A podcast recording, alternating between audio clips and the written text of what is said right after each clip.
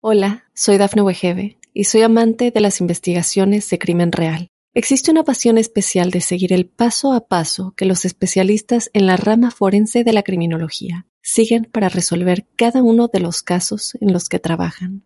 Si tú, como yo, eres una de las personas que encuentran fascinante escuchar este tipo de investigaciones, te invito a escuchar el podcast Trazos Criminales con la experta en perfilación criminal, Laura Quiñones Orquiza en tu plataforma de audio favorita.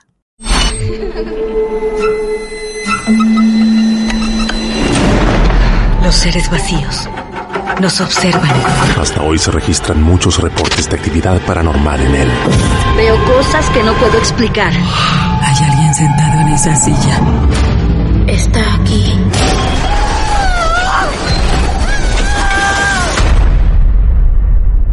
Solo quiero salir de aquí. Misterio está fundamentado en el silencio. Pero ya es hora de hablarlo entre todos. Esto es... Hay alguien en la casa. Martes de Misterio. Es divertido asustarse a veces, ¿no?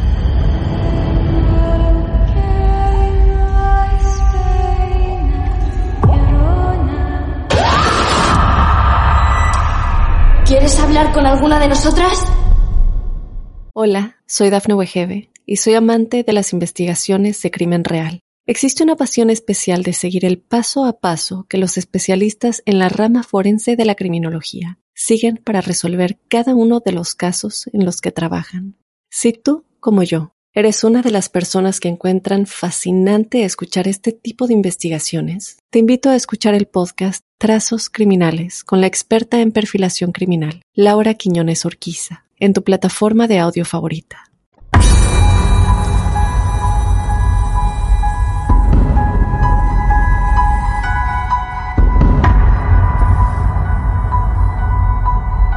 Y es así como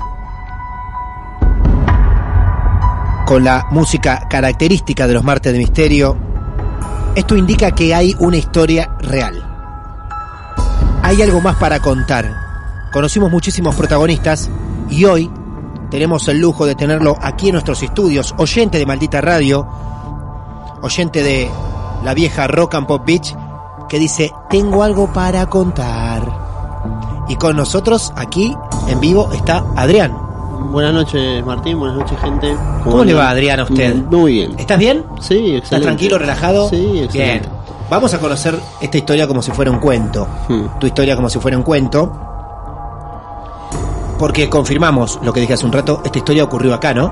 Ocurrió acá, en Mar del Plata, en el. Grupo Suizo. Es un, un establecimiento psiquiátrico. Qué loco, no tuvimos Qué historia. loco, valga la redundancia. No, qué loco. Lo que vas a escuchar hoy es la historia de alguien que vivió, estuvo durante un tiempo en un hospital psiquiátrico. Y más allá de lo real que ocurre ahí, hay otras cosas que no lo son. Esta historia más o menos de qué año? Es 2016. Ahí, bien. en- entre el 20. cercana, muy cercana, 2016. Sí, 20 de febrero al 8 de marzo estuve ahí. Más o menos. Sí. ¿Vos llegaste ahí con cuántos años? Hace dos años. Tengo 33. A los 31. 31. Eco. Sí. A los 31. 31 años, la vida te llevó a tener que estar unas semanas. Una, sí, una semanita ahí por depresión, Depresión. básicamente. Bien. Es un lugar que la población está muy mezclada. Hay Ajá. gente con esquizofrenia, gente con adicciones, de todas las edades, hombres, mujeres. Ajá. eh, es un- Todas las edades. Lo más chico que viste, ¿qué edad? 18 años, 19 Ajá. años. Y más grandes de toda- llegaban. Y 60 años, 70. Claro. Había abuelos que estaban ahí porque los hijos lo dejaban. Porque no se querían hacer cargo. eh, en vez de dejarlo en un geriátrico, decían: Mi hijo está loco, lo dejo acá. Clín- ¿Es, es clínica o es hospital? Clínica, Clínica psiquiátrica. sí. La psico, la que está allá en Punta Mogotes. Grupo suizo, Grupo suizo. sí. Frente al balneario 1, En la punta de Punta Mogotes. Bien. Describime un poco el lugar, porque yo la verdad que no lo conozco. El lugar y hay está- mucha gente que no. Está por el bulevar, Sí. eh, justo en una esquina. Ajá. Un edificio de dos pisos, vidriado, espejado. Ujú. De afuera no te dice nada. Claro, De adentro hay de todo. habla por sí solo. Claro. Sí. ¿Cuántas habita- habitaciones tendrán más o menos? Eh, está dividido, en la parte de abajo están las mujeres, en la parte de arriba los hombres. Ah, mira, así está dividido. Sí. Eh, es un estilo, no sé, nunca estuve en una cárcel, pero debe ser muy parecido por lo que vi en la tele. Ajá. Rejas, Rejas. rejas y de la reja para adentro las habitaciones. Después un patio grande, comedor y patio afuera. Bien. En cada habitación. eh, Era entre dos y tres personas. por en cada habitación. Sí. ¿Cómo, cómo, cómo son las habitaciones del lugar? Las habitaciones deben tener 3 por 4 más o menos, con una cucheta y una camita, dos cuchetas, dos camas, básicamente eso.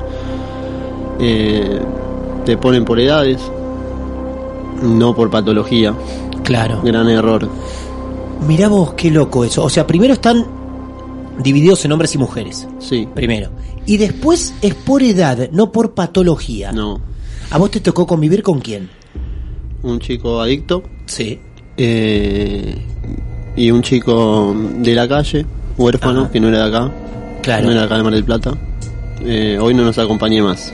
Mirá qué pena. Eh, yo me Ajá. fui de ahí, al poco tiempo uno de los chicos, eh, compañero de, de habitación, me contacté con él, lo vi, lo vi en la calle y me contó que había fallecido ahí en el lugar. Ajá. ¿Él estaba ahí porque era simplemente de la calle? Sí. Bueno, simplemente no es un dato menor, ¿no? Sí. Pero él no tenía ninguna patología. No, Más allá de la desgracia Sí. que la vida lo llevó a vivir en la calle. Y ahí le dieron asilo. le dieron asilo. Sí, Sí, es un lugar caro, a mí justamente me lo bancó la obra social en ese momento, claro.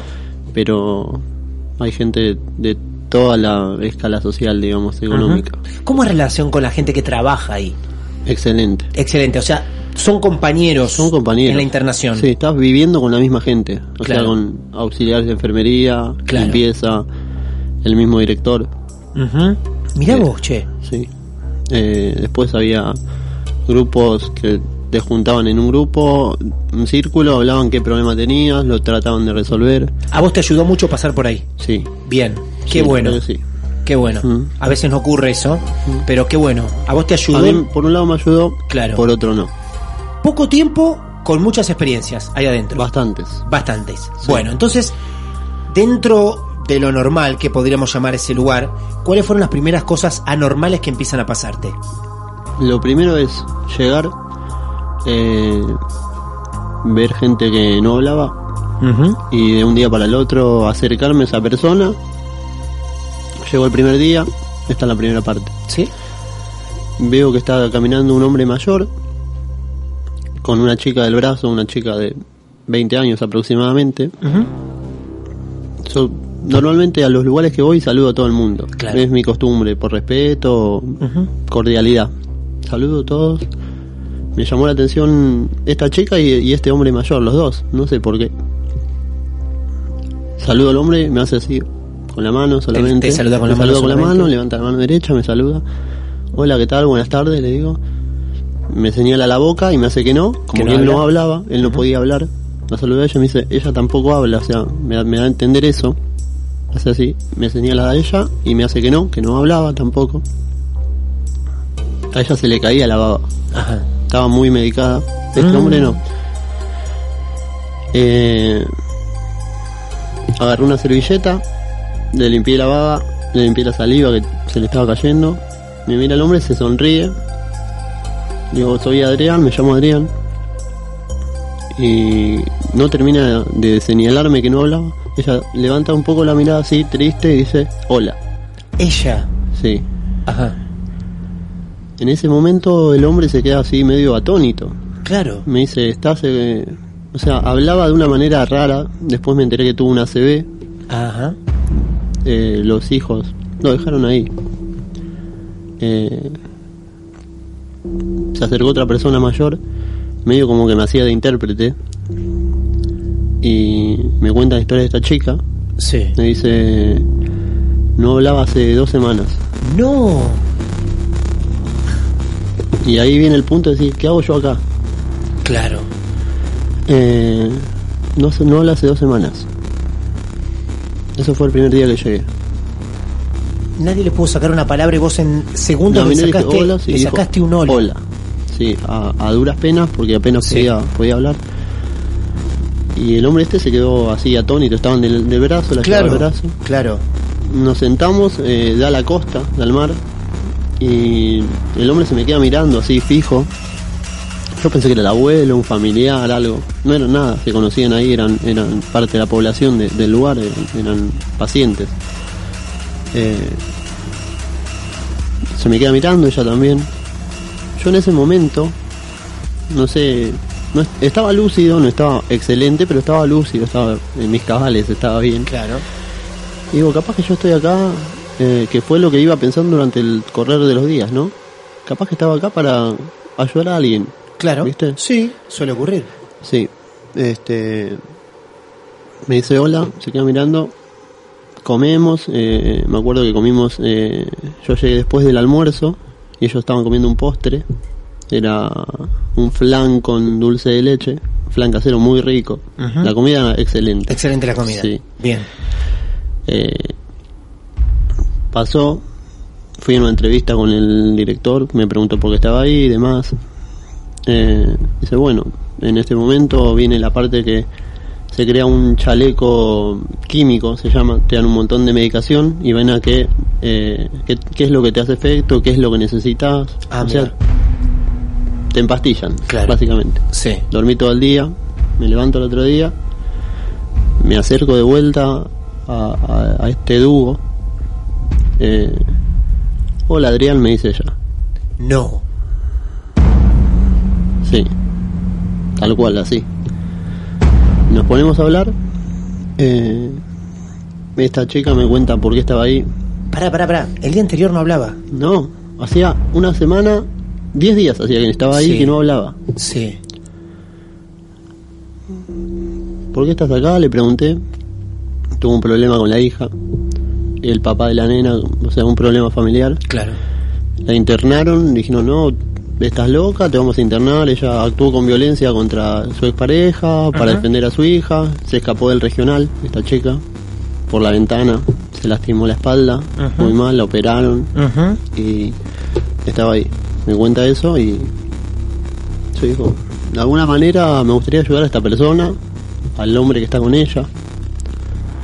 Eh, con el transcurso de los días iba hablándome más un poco, me iba contando la historia de su vida, pero sin, sin ningún tipo de tensión en el medio, ¿viste? Uno en la calle, o sea, fuera de un ámbito de una clínica, eh, tenés, no sé, una amiga o una, una chica lo mismo con una persona del sexo opuesto, si- se- por ahí a veces se genera cierta tensión o algo, nada, Nada. absolutamente nada, no, no venía desde el lado de ningún tipo de atracción, Claro. sí. nada, que eso Lógico. es lo normal, Claro. no, no venía por ese lado, Claro. venía por otro lado, como una manera de ayudar. Me iba contando qué, la, qué le iba pasando en su vida, por qué estaba ahí, los quilombos que tenía. Iba tratando de hablar con este hombre también que me llamaba mucho la atención por qué estaba ahí, ¿viste? Al igual que otras personas que estaban bien vestidos, bien arreglados, no se los veía que estaban ni fuera de sí, ni nada. Digo, esta gente que hace acá. Y era gente que le iba abandonando a su familia. Eh, uno de esos días, eh, a la hora del almuerzo, me acerco a una mesa, no sé por qué, eso sí que no lo sé por qué. Hay un hombre muy alto, eh, tez blanca, cabello oscuro, pelo largo. Y... Sentate acá, Adrián, me dice. No había hablado nunca con él. Vos tenés que hablar conmigo. Me quedé perplejo. El tipo te dijo sentate acá. Sí, así con voz firme. Vos ya lo habías visto igual. ¿Alguna vez? Lo vi ahí adentro, pero Sí. no le prestaba atención. Claro, sí. Pero andaba por ahí. Claro. Sí. Eh, este hombre siempre estaba en la misma mesa. Se había hecho como un grupo de, de amigos, digamos. Bien. Alrededor de él. Sí. Ujú. Eh, había otra persona más o menos de la misma edad, entre 50 y 60 años. Eh, algunas chicas en la mesa y me daba cuenta que cuando llegaba, la- él no se levantaba a buscar la comida, por ejemplo. Siempre Ajá. alguien desde la mesa Le traía la comida a él. le traía la comida, había jarras de agua en la mesa, le servían el agua a él. Y dice, vos sentate acá. Ahí es- en ese lugar donde yo me senté siempre estaba sentado como, digamos, el más cercano a él, una- un tipo amigo, su mano derecha, llamalo como quieras. Eh, vos estás acá por el mismo problema que yo me hice. Digo, ¿Vos qué sabes de mí? ¿Vos qué sabés? ¿Por qué Claro, estoy acá? Que claro. yo no sé ni por qué estás vos. Eh, vos estás depresivo, dice. Vos tuviste una, un problema de pareja, te separaste y estás acá por eso. Eh, sí, No. El tipo ese... No. de la nada. Impresionante. Yo me quedé mirándolo, le digo. Pero que. ¿Quién te No contó? sé, yo no hablé con nadie yo. Ese dato no lo tenía nadie. Nadie. Ni siquiera la chica con la que vos no, habías hablado. no, nada. Yo no hablaba Claro. de mi vida con nadie. Sí. Y yo te voy a ayudar, me dice. Bien. Pero vamos a hablar primero. Esta persona eh, resultó ser de, de acá cerca, de Villa Gesell. Sí. Eh, nos fue contando. Se encontró en su casa con un engaño de su mujer, con un amigo, hace, muy amigo de él. Ujú. Intentó suicidarse. Se gatilló seis veces con un revólver de él. No salió ningún tiro. No. Impresionante. No salió ningún tiro. Sí. Cayó un amigo, lo encontró justo. Vamos que te llevo, te interno. Cerca de la costa no hay un lugar con la misma atención que acá, al mismo nivel. Lo trajeron a Mar del Plata. Eh, ¿Yo sabes por qué no me morí? Dice. Porque hay entidades que no me dejan que me vaya. A la pelota. A la pelota. Hay entidades que no me dejan que... No te nombró Dios, porque Dios No. está de... No. Él te dijo entidades. Dijo entidades. Hablando, me dice. ¿Tienes alguna duda? ¿Vos querés preguntarme algo a mí, no? Tengo duda, pero no sé si te las quiero preguntar a vos. le digo. No sé ni quién sos. Claro. En este momento no me acuerdo el nombre exactamente. Pero sí, le digo, siento que estoy acá para ayudar a alguien. Sí, es así, me dice. Yo siento que cuando me vaya de acá, sea mañana o pasado, o no sé, creo que yo me voy a ir recién acá cuando ella, por esa chica, esté bien o esté mejor. Va a ser así, me dice. Yo vi que cuando vos llegaste, te acercaste y a vos te dijo hola. No se le cayó más la saliva. Claro. De ahí en adelante empezó a ser como otra persona era. Claro. Eh, yo llegué en un momento que estaba como completamente desarreglada, despeinada, con eh, tenía un saquito y abrochado con al estilo chilindrina, cruzado mal, o sea, y a las enfermeras no le importaba nada eso. O sea, vestite como puedas, arreglate como puedas. Eh, cuestión que me dice, soy Pai banda Un bandista. Sí. Y vos en algún momento te, quisiste- te quisiste acercar a, a nuestra religión, ¿no? Me dice. La verdad que tuve allegados a tu, a tu religión, le digo. Me sentí seducido por la religión, le digo, pero no se me cruzó nunca. Le digo, bueno, si querés, me dice, eh, a la noche, eh, en mi habitación nos juntamos a escuchar música, a charlar de las cosas, de la vida, de lo que quieras, vemos películas. Digo, pero no se puede eso.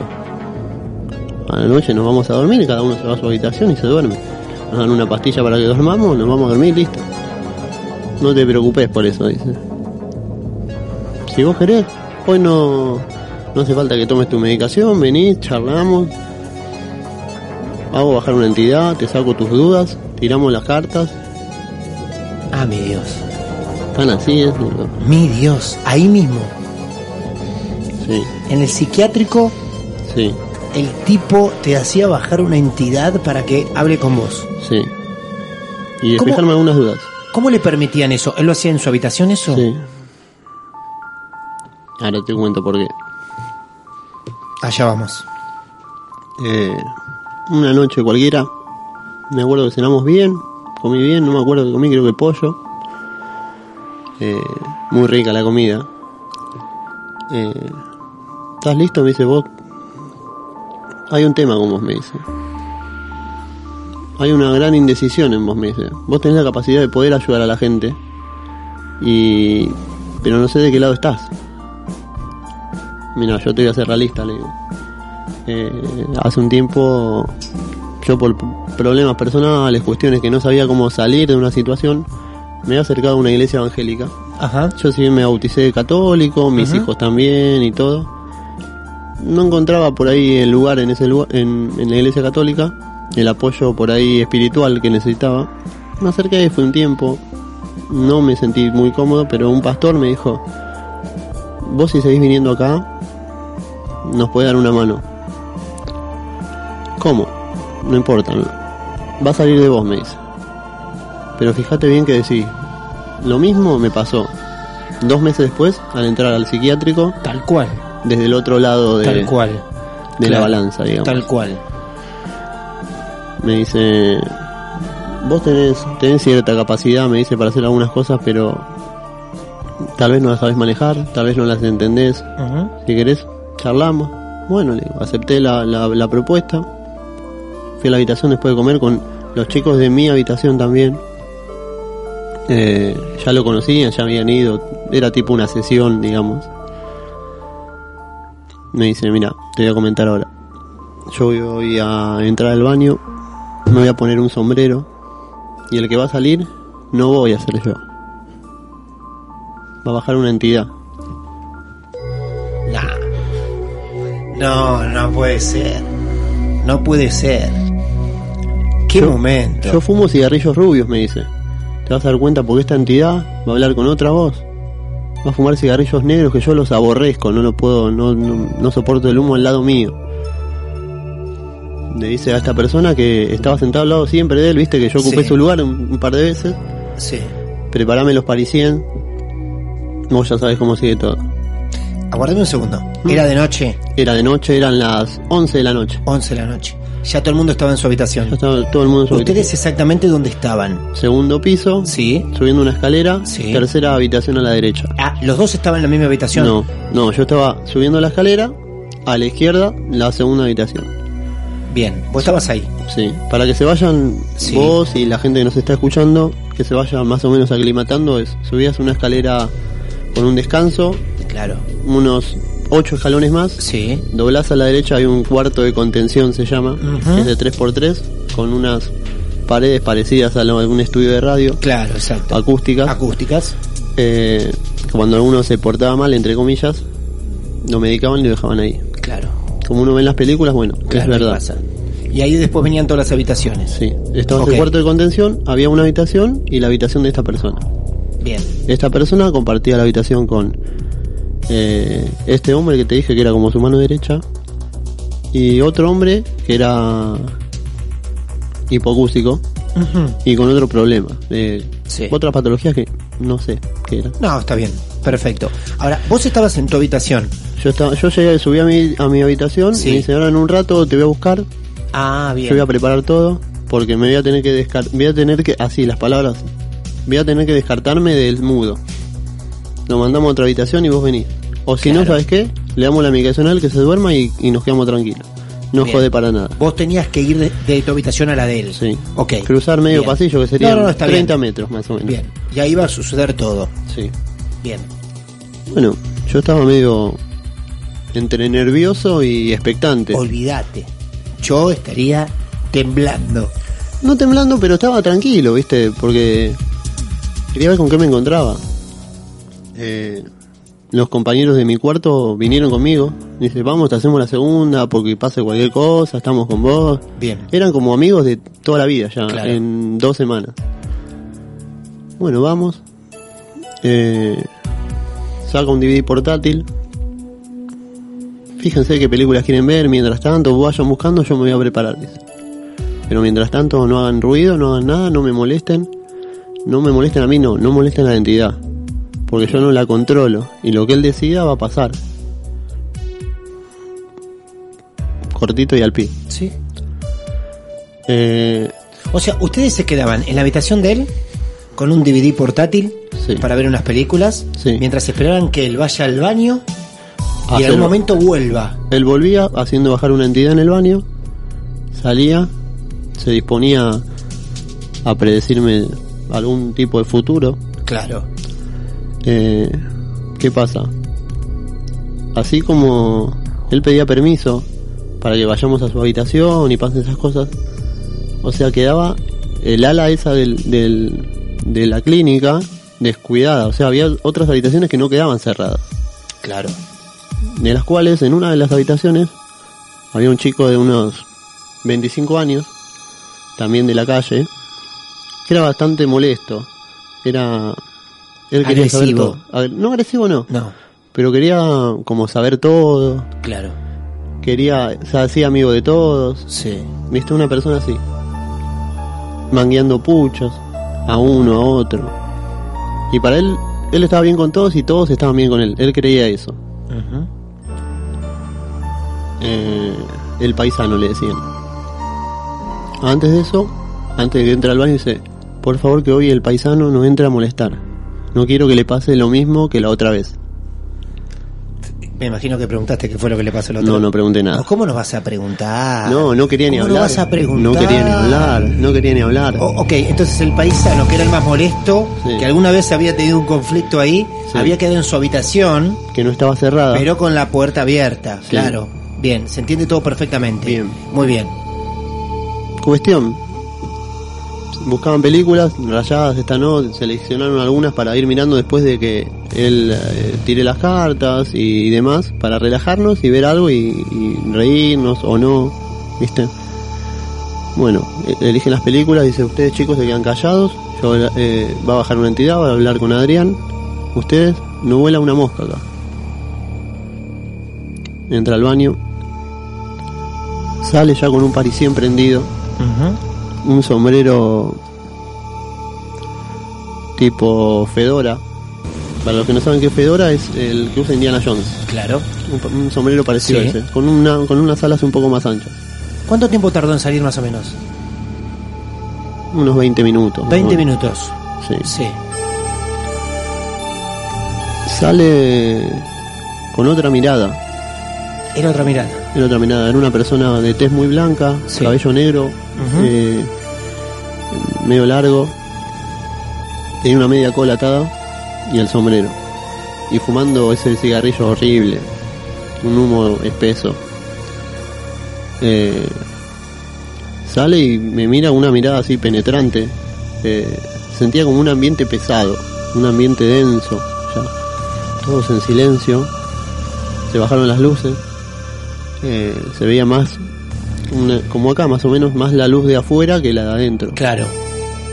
Empezó a tirarme las cartas, unas cartas de una baraja española. ¿Te habló? ¿Antes te dijo Eh, algo? me dijo, eh, me dijo buenas noches en portugués. Eh, lo único. Después me siguió hablando en castellano, normal, pero con otra voz. Me es increíble. Yo en ese momento ya no estaba con medicación. Claro. Eh, ya estaba para irme. Esto fue un jueves. Yo el domingo tenía el alta. Los últimos ah, sí, días o sea que estaba. Sí, sí, sí, sí. ya estaba bien. Sí, claro. Eh, me dijo, pregúntame lo que vos quieras saber, hice un par de preguntas. Eh, me dijo cosas del pasado que nunca se las dije. Claro. Eran así, fueron así. ¿Qué problema tenía? Era ese, el que me dijo. Me dijo, ahora en el- eh, dentro de tu futuro a corto plazo te va a pasar esto, te va a pasar lo otro, pero si vos tomás estas decisiones. Y le digo, ¿puedo preguntarte algo? No, me dice. Siempre con una voz firme y otro tipo de voz. Eh, me dice, cuando termine, no me preguntes a mí. Preguntale a, al otro. Terminó todo. Juntó las cosas, tenía una como un pañuelo violeta donde tiraba las cartas. Junta todo, se retira en silencio. Eh, antes de que se retire, que es a lo que hacía referencia hoy este muchacho el paisano, en medio que, que estábamos haciendo unas consultas y demás, empieza a golpear la puerta a alguien. Así violentamente, En medio de la consulta. en medio de la consulta. No me digas que era el país. Golpea fuerte así. fuerte. Se da vuelta con una cara de, de odio, una Terrible. cara de desquicio, Sí. pero odiado. Díganle que se retire, dice. Sale uno de los chicos y dice, Paisa, andate. El paisa. Se habían olvidado de cerrar la puerta, abre la puerta y entra. No, que quiere un pucho, que quiere un cigarrillo, ustedes tienen. Díganle que se vaya. Él no, en ningún momento se dio vuelta a mirarlo, Nunca lo miró. nunca lo miró. A ustedes les decía, "Dí- díganle que se vaya. Díganle que se vaya. Yo no estaba ni hablando, yo estaba así, mirándolo fijamente a él, Claro. enfrente a él, un chico a mi izquierda. Yo tenía a mi espalda eh, un ventanal que daba a la costa. A mi izquierda estaba uno de mis compañeros de cuarto. Se levanta él, el chico que no nos acompaña más ahora. Se levanta, paisa, tómatela. Paisa, tómatela. Tómatela. No, pero... Era un chico grandote, medía más o menos 1,80 y bastante gordito. El, el paisa era uno flaquito. Lo agarró de los hombros y lo sacó afuera. Empezó a gritar desde afuera. Díganle que se calle porque la va a pasar mal. Me decía a mí. Me miraba fijamente y me decía, díganle que no se dejabas de mirarlo a él. Yo no dejaba mirarlo. No- Claro. no podía levantar la mirada. Claro. En un momento, este chico lo acompaña a su habitación, lo cierra y le pone traba para que no salga. Hola, soy Dafne Wegebe y soy amante de las investigaciones de crimen real. Existe una pasión especial de seguir el paso a paso que los especialistas en la rama forense de la criminología siguen para resolver cada uno de los casos en los que trabajan. Si tú, como yo, eres una de las personas que encuentran fascinante escuchar este tipo de investigaciones, te invito a escuchar el podcast Trazos Criminales con la experta en perfilación criminal, Laura Quiñones Orquiza, en tu plataforma de audio favorita. Entra. Seguimos con la, con la consulta. Medio como que se molestó. Dijo, no me haga más consulta. No puedo seguir Claro. así. Juntó las cosas y se fue al baño. Vuelve con el sombrero bajo del brazo. Ya era el, el, el original, digamos. Vuelve como exhausto, como cansado. eh, transpirando. ¿Te sirvió esas consultas, ese momento? ¿Te sirvió de algo? No, Nada. no. No, la verdad que no. Yo Para tomé, nada. tomé otras decisiones. Bien, bien. Sale. ¿Qué pasó, chicos? Dice. Una voz más tranquila, más relajada. Eh, ahí, es un- ahí nombra un término que es usado en, en el umbandi- umbandismo, que es Sí. ¿Cómo? Sí, que es la entidad. Ajá. El Eshu me dijo que el paisa la va a pasar mal. Yo le dije que no le haga nada, que es un pobre pibe, que es un boludo, que no le va a pasar nada. Que no le haga nada. Que no le haga nada. Que no le haga nada. Claro. Dice, no, estuvimos discutiendo y la va a pasar mal. Yo estaba, según los chicos, pálido. Sí. No me quería ni levantar ni al baño. Digo, acá quedó algo, no sé. Me imaginaba cualquier cosa. Claro, no lógico. me animaba.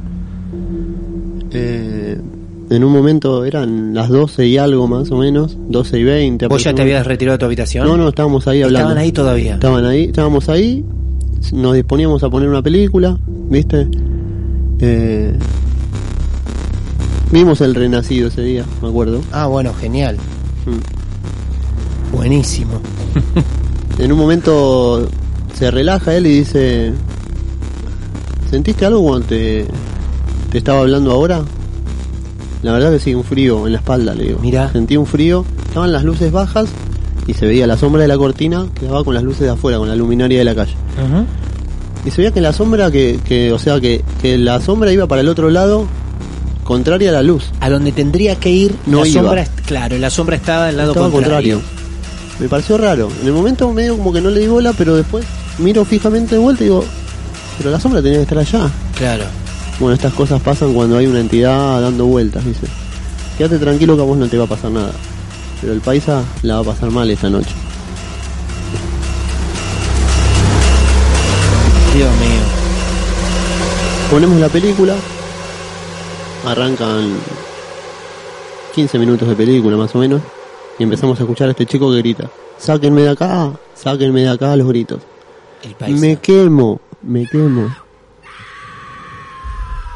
Me estoy quemando, sáquenme, sáquenme. Salieron de las- otras habitaciones a callarlo. no- nada, ni bola, porque otras quedaron abiertas. Pero era gente respetuosa, gente mayor o, o- Sí, sí, o sí, sí, gente joven, pero ya se querían ir de ahí. Sí. En una de esas eh, aparece el enfermero, a la noche había un enfermero. Ustedes, para, el pibe gritaba me quemo. Me quemo. ¿Cuál me es la reacción de ustedes? Yo me quedo perplejo, me, me hago para atrás, yo estaba sentado en el borde de una cama, Claro. me corrí Claro. contra la, la- la pared, me apoyé en la ventana y empecé a sentir frío. Caso contrario a lo que sentía este chico, aparentemente. Sí, sí, sí, sí, sí. Eh, Él no podía salir de su habitación. no, porque mi compañero lo había trabado para que no saliera, para que no volviera a molestarnos. Ah, Él lo había trabado, claro. Vuelve el enfermero, sale, escuchamos gritos, lo medicaron y lo durmieron. Ah, bien. Silencio en toda la clínica, no se escuchó más nada. Vieron que yo les dije que le iba a pasar mal, que no venga nadie a molestarnos. En un momento, haciendo chistes, le pregunta a uno: ¿Querés que lo convierta al gordo en sapo? Sí, dice. ¿Vos? No.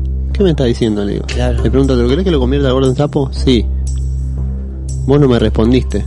Es la entidad que anda dando vueltas y les está hablando al oído y le dicen: Decirle que sí, decirle que sí. Uno de los chicos dice: Yo no te quería decir que sí. Es mi compañero. Claro. ¿Y por qué dijiste que sí?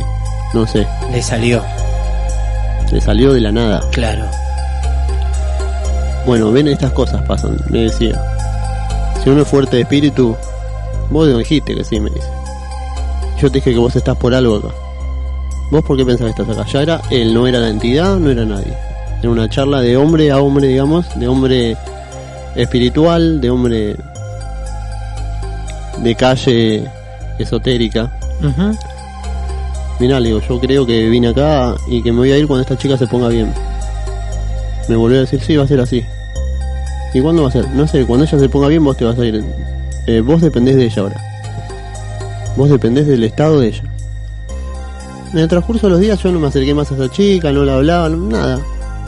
Yo estaba pensando en otra cosa, que quería irme, en resolver mis problemas ahí adentro, pensando qué iba a hacer cuando saliera, cómo iba a ser mi realidad cuando saliera a ver si mi problema estaba resuelto afuera también. Eh, me dicen un domingo, bueno Adrián, salí, el domingo te vas. Y digo, no, yo quiero volver. No sé con qué me voy a encontrar cuando salga. No sé si ya está todo bien cuando salga. Yo esperaba, no sé, que capaz que mágicamente se iba a resolver algo afuera y que yo no tenía que hacer nada. Le digo, bueno, chicos, yo el sábado hablo con esta gente y digo, bueno, el domingo me voy, si necesitan algo, díganme, yo no sé, le traigo alfajores, cigarrillos, no sé, pídanme algo, yo, ya que ustedes no pueden salir, se los traigo. Hay visitas. Hay visitas. Hay sí. visitas. Sí. Pero igual había gente que no tenía visitas. No, claro, sí. Y sí, yo me acerqué a esas personas. Eran abandonados. Había un viejito Sí.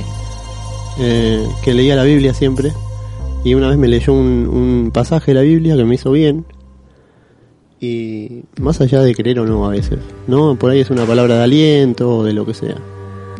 Le digo, viejo, yo mañana me voy, vengo el lunes. Le digo, ¿qué querés que te traiga? Un alfajor, me dice. ¿Qué alfajor querés? Ujú. Cualquiera, el más barato. No, no, decime cuál te gusta a vos y yo te lo traigo. Fui, le compré un alfajor, cigarrillos a este muchacho que era el pai. Eh, y yo me di cuenta que, no sé, que quería ayudar a esa gente. Eh, cuando volví le traje los, los un Guaymallén quería. Le traje un Guaymallén, no sé si se puede decir la marca, pero ya Sí, sí, está. sí, sí. Sí, sí. Eh, le traje unas- unos alfajores, a otros sus cigarrillos, le grabé música en un pendrive a uno, ¿viste? Como haciéndole favores, un mimo, Claro. un mimo, una caricia, decir que no estén tan mal, que se sientan acompañados. Eh, cuando vuelvo a entrar el lunes, esta chica se ve que salió también de, de a, a ver a su familia. Ajá. Cuando vuelve era otra persona ya, peinada, arreglada, pintada. Hola, ¿cómo andás? Le digo. Ah, hola, bien, todo bien, así hablando fluidamente, tranquila. Lo más Me normal dice, del ¿sabes mundo. qué? Estoy recontenta porque la semana que viene me voy. Ya puedo ver a mi hija, ya se solucionaron mis cosas. Yo dije, capaz que es en mi momento que me vaya acá. Claro. Me llama el, el director, eh, que es eh, psiquiatra, y me dice, Adrián, si querés irte, te puedes ir ya. Tenés el alta. Ya me voy. Llamé a mis viejos y me fueron a buscar. Y esa chica salía a la semana. ¿Viste? O sea, sentí como que, ¿viste? Hoy estábamos hablando de eso. De decir, ¿qué hago acá? Y siento que mi experiencia en ese caso fue para venir capaz que a contarle esto a ustedes, para que esa chica estuviera bien, hacer un acompañamiento emocional tal vez a otra gente. Yo me fui con una mochila llena de ropa y volví con lo puesto. Claro. Lo que tenía se lo di a uno, un cinto para uno, Mirá unas vos. zapatillas para otro, Sí, sí, sí. una remera a otro. Y te juro que me fui con un alivio en todo aspecto. Después, bueno, eh, eh, no solucioné nada lo que iba a solucionar personal, pero me sentí como aliviado por haberle solucionado cosas a otros. El país, nunca más lo viste, nunca, más lo vi. nada de él. En algún momento tuve curiosidad, me había dado su teléfono, nunca me pude comunicar con él. Eh. Eh, era, tenía un alto cargo en, en lo que es eh, el municipio. Mira vos. Me había ofrecido trabajo, Sí, además, sí, sí, tenía contactos y todo. Claro. Más que nada por ese lado. Pero nunca más supe nada de él. Jamás. Él se fue un tiempo después que vos. No sé si sigue estando ahí. Ah, no sabés, claro. No.